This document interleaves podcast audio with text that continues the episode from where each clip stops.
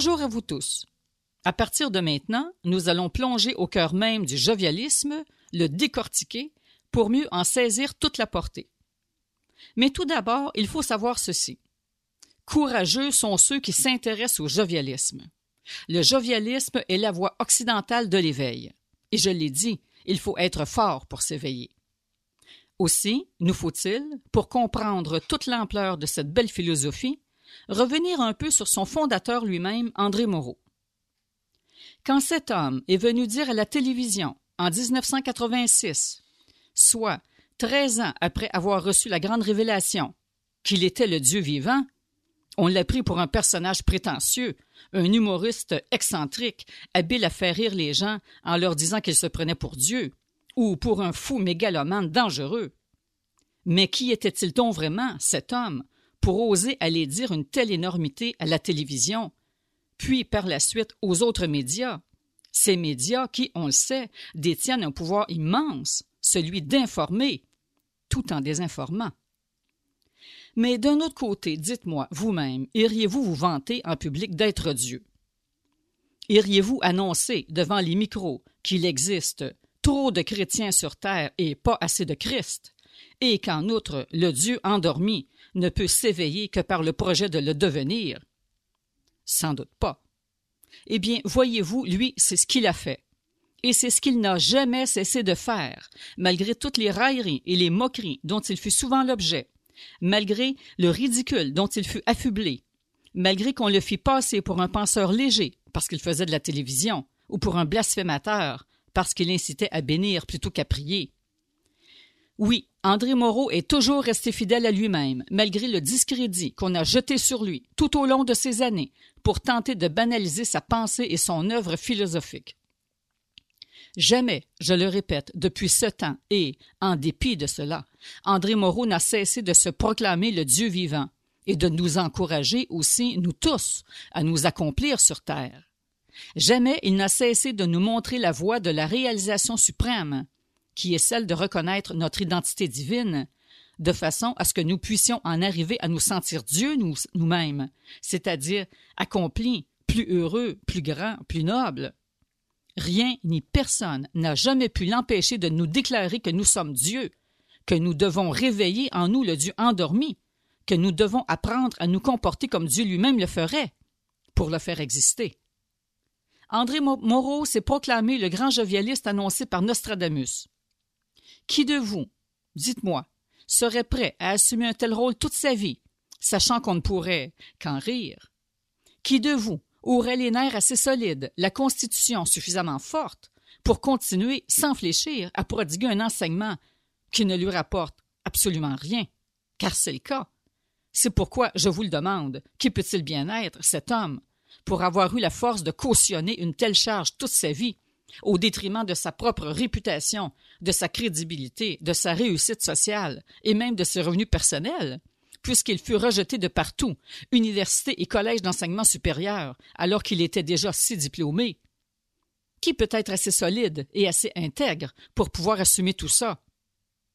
Dites-moi, en toute franchise, à part lui, connaissez-vous quelqu'un d'autre qui pourrait endosser, malgré toutes ses contrariétés, le titre du grand jovialiste annoncé par Nostradamus? Sûrement pas, n'est-ce pas? Eh bien, peut-être serait-il temps, enfin, et en toute honnêteté, de se poser les bonnes questions à son sujet. C'est pourquoi, je le répète, courageux sont ceux qui s'intéressent au jovialisme.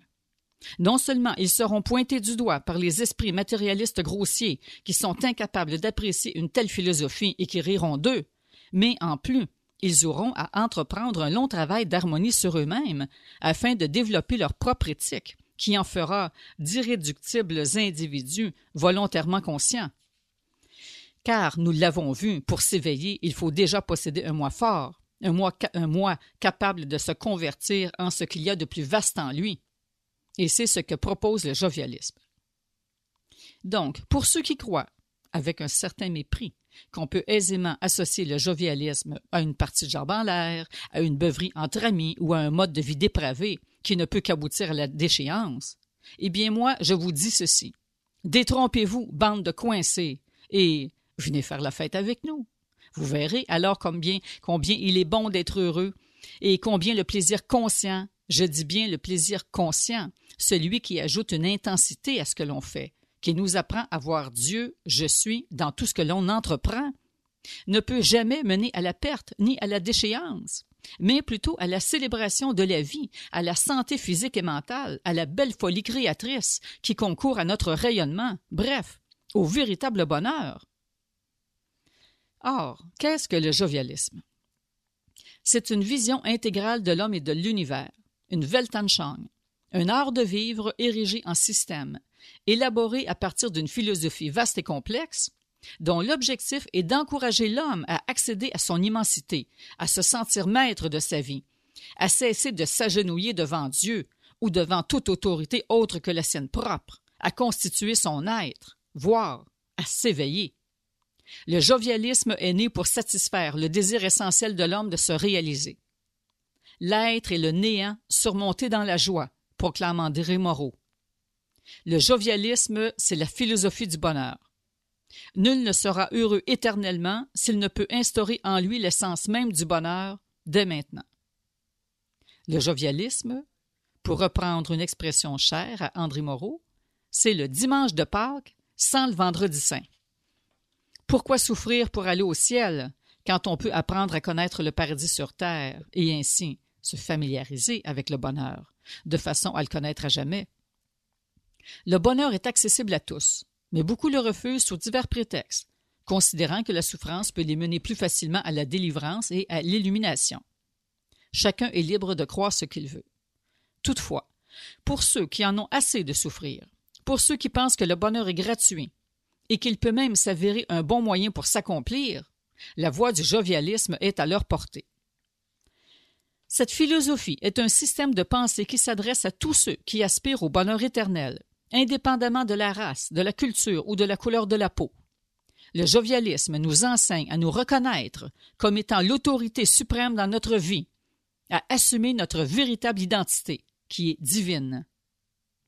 Comprenez-vous maintenant pourquoi ce système philosophique est si contesté par l'Église, qui préfère voir ses fidèles à genoux plutôt que debout, par toute autorité sociale ou politique qui veut garder la mainmise sur les endormis, qu'elle peut contrôler à sa guise, et aussi par les nombreux agents de la loi générale, c'est-à-dire monsieur et madame tout le monde, qui en sont encore à croire tout ce qu'on leur a dit depuis leur enfance, sans jamais s'être demandé une seule fois dans leur vie si, tout compte fait, on ne leur avait pas monté un beau grand bateau, avec toutes ces histoires de péché et de rédemption, de sacrifice et de souffrance pour gagner leur ciel, d'obéissance aux autres et d'oubli de soi. Ainsi, tout en nous rappelant ce que nous avons compris jusqu'ici, nous verrons, à partir de la semaine prochaine, de quelle façon cette grande philosophie qu'est le jovialisme peut nous aider à nous éveiller, à sortir de notre sommeil, bref, à convertir notre personne en ce qu'il y a de plus vaste en elle afin d'être plus heureux. D'ici là, je vous souhaite à tous une belle semaine.